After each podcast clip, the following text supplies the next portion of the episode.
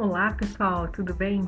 Já vou aproveitar que a gente está pensando em novas pedagogias e ferramentas e vou gravar um áudio para já ir experimentando outras formas de se comunicar dentro desse meio virtual. E uma das coisas que eu lembro bastante é da abordagem das pedagogias dentro da própria história. E, o, com, e, e se voltando um pouco na história, né, pensar como que se deu esse entendimento do que é o aprendizado da criança, né? E eu lembro que previamente tinha essa ideia, né, da criança como um mini adulto e, e que se concebia esses processos de de aprendizado. Então é necessário, foi necessário, né, obras como Emília, assim, para quebrar essa essa visão e compreender que, que existe uma arte de educar e conduzir o, o educando, né, ao ensino e que o ensino envolve muitas áreas, como antropologia, sociologia, filosofia, história, comunicação, e, e foi necessário muito tempo para se questionar, então, para quem educamos, como educamos e que tipo de espaço queremos construir para essa educação.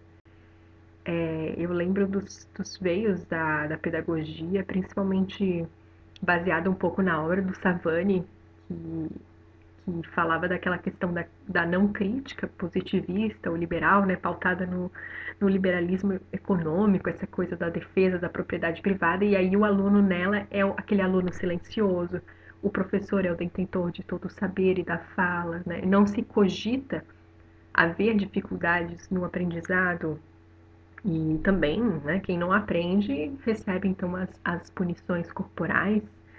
Do mesmo modo, também se, se dá é, prêmios a quem, a quem faz bem, né? Então, a, a meritocracia, né?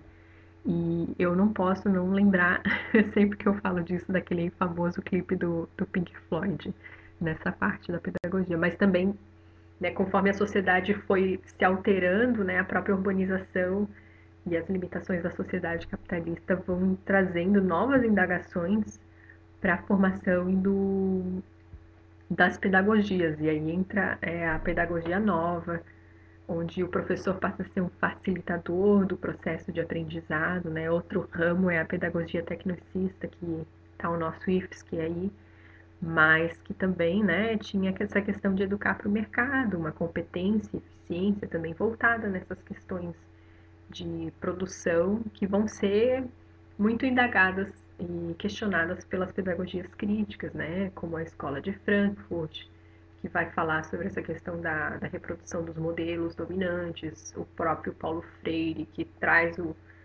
os temas geradores, e aí com ele toda aquela questão de dimensão política, né?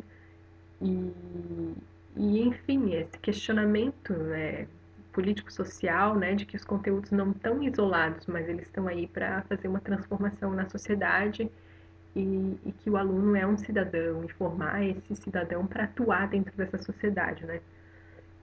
Olha, fazendo um pouco uma ponte entre essas pedagogias e minha formação, eu acredito que eu tive uma linha de educação por experimentação nos primeiros anos escolares, mas posteriormente eu experimentei várias abordagens pedagógicas, principalmente de acordo com as próprias crenças do professor. Então eu tive desde tradicional até até pedagogias diferenciadas assim. Agora uma coisa que não não me sai da lembrança assim é que a pedagogia ela não é neutra, né? A gente não, não tem essa neutralidade. Sempre vamos estar implicando no nosso próprio papel de professor e na própria educação que a gente recebeu, os valores, as crenças de, de como a quem ensina é, entende como se dá o processo de aprendizado. Então, é, eu lembro bastante disso, assim, da, dos valores e das crenças que permeiam todo o processo de aprendizado. E, e fazendo um pouco uma ponte, assim, com desse fórum, com o debate da semana passada, é, para o ensino de bioquímica, e trazendo agora para o meu, meu nicho, que é o ensino de bioquímica, muitos autores eles pautavam a necessidade de utilizar uma abordagem pedagógica como de Ausubel, né? E aí é, mergulhando um pouco mais no saber dele, ele vai falar que é, na aprendizagem significativa o conhecimento só tem sentido se ele está ancorado no saber anterior. E eu fui buscar um pouquinho mais na obra e eu achei uma frase muito interessante que eu gostaria de trazer aqui para o grupo, né, para debater. Que ele fala assim, se eu pudesse reduzir toda a psicologia educacional a um só princípio, né? O fator isolado que mais influencia o aprendizado é aquilo que o aluno já sabe. Então, para ele, é muito importante a gente fazer essas pontes com os saberes que os alunos já têm. É, no nosso caso, os saberes de química, os próprios, a gente vai trabalhar água, os próprios conhecimentos sobre a água, né? É, do cotidiano, do dia a dia e trabalhar a partir disso, né? Ah, eu acredito que mesmo o ensino sendo online, né, tem, é, vai ser necessário que a gente tenha um espaço para construir esses saberes naquilo que o aluno já sabe. Então, o diálogo criar diálogos e criar espaços que propiciam diálogo, acredito que possa ser um ponto-chave, né? E, e aí talvez uma das, das sacadas que a gente teve ao longo das leituras é a utilização daquela sala de aula invertida, né? Onde a gente possa dar autonomia para o aluno buscar os conhecimentos a partir daquilo que ele já sabe e criar os, nos momentos síncronos né, espaços de trocas, de onde a voz do aluno possa estar tá, tá sendo ouvida, né? E a partir disso criar local de, de diálogo, né?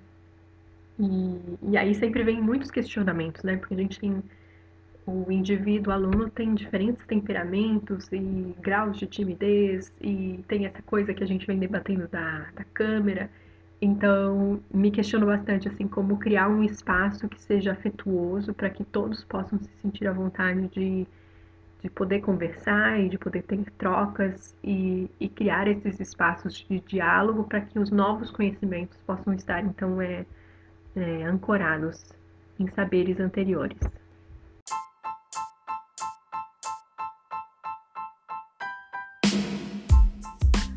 Então é isso aí, pessoal. Espero que a gente possa estar trocando ideias e também nesse fórum estar criando aí um espaço de diálogo.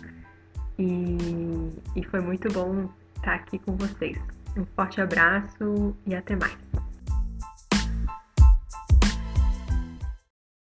Olá, meu nome é Edmilson e irei analisar o artigo Multimorbidade e Saúde Implicações para a Equidade uma pesquisa transversal de perspectivas do paciente sobre health.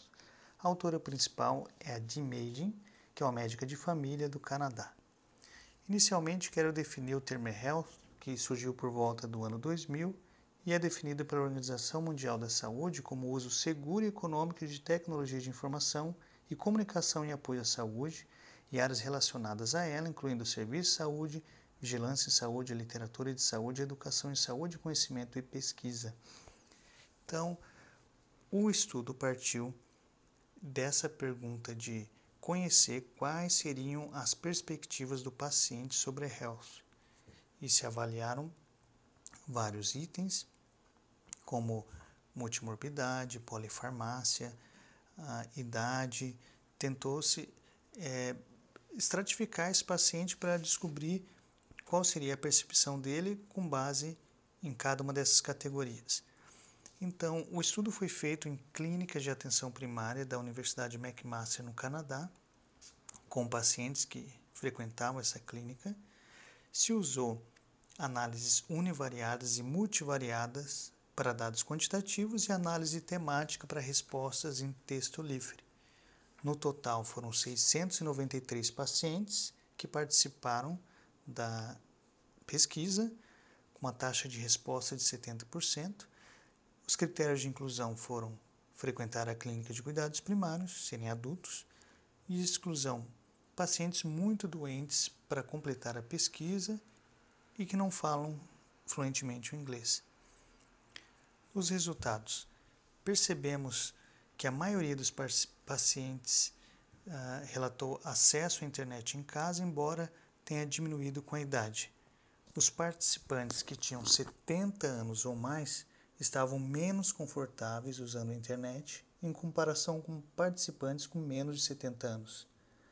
As análises univariadas mostraram idade, multimorbidade, acesso à internet em casa, conforto ao usar a internet, preocupações com privacidade e autoavaliação da saúde, todas previstas tiveram é, um, um, uma relação inversa com o interesse na saúde. Na análise multivariada, o acesso à internet em casa e a multimorbidade foram significativos preditores de desinteresse pela e-saúde. E a privacidade e perda de conexão relacional com o médico e equipe de saúde foram temas na área qualitativa da análise. E qual que é a conclusão? Então, a conclusão é que existe uma associação negativa entre multimorbidade e interesse pela e-saúde. A gente percebe na análise da tabela 2, com P menor do que 0,05, pacientes que tomam mais do que 5 medicações têm menos interesse no e-health e pacientes que têm acesso à internet em casa têm mais interesse a e-health. Então, isso independe da idade, uso do computador e conforto ao usar a internet. Ok, então eu só gostaria de tirar algumas discussões a respeito desse artigo. O próprio artigo coloca algum, algumas possíveis falhas, que seria talvez um viés de seleção, porque quase metade daqueles que não responderam ao questionário não tinham acesso à internet e, apesar do incentivo, não quiseram participar. E gostaria também de pensar em relação à nossa realidade. Então a gente percebeu que a falta de acesso à internet em casa implicou em menos interesse no e-health. E pacientes que tomam mais do que cinco medicações, que é uma realidade também brasileira, também teve menos interesse em relação ao e-health. Então a gente percebe a importância de se ter uma política de saúde que englobe esses pacientes que não têm acesso à internet.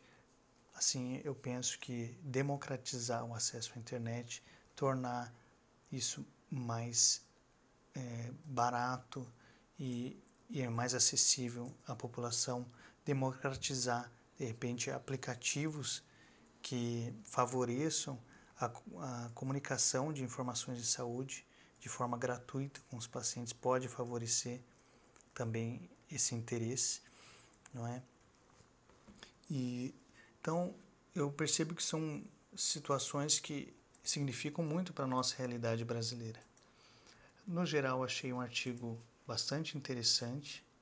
A gente percebe é, um, informações muito relevantes para a nossa realidade brasileira também, como país com um número maior de pessoas mais humildes, mais pobres. E então é isso. Gostaria de deixar aqui meu agradecimento. Muito obrigado e até mais.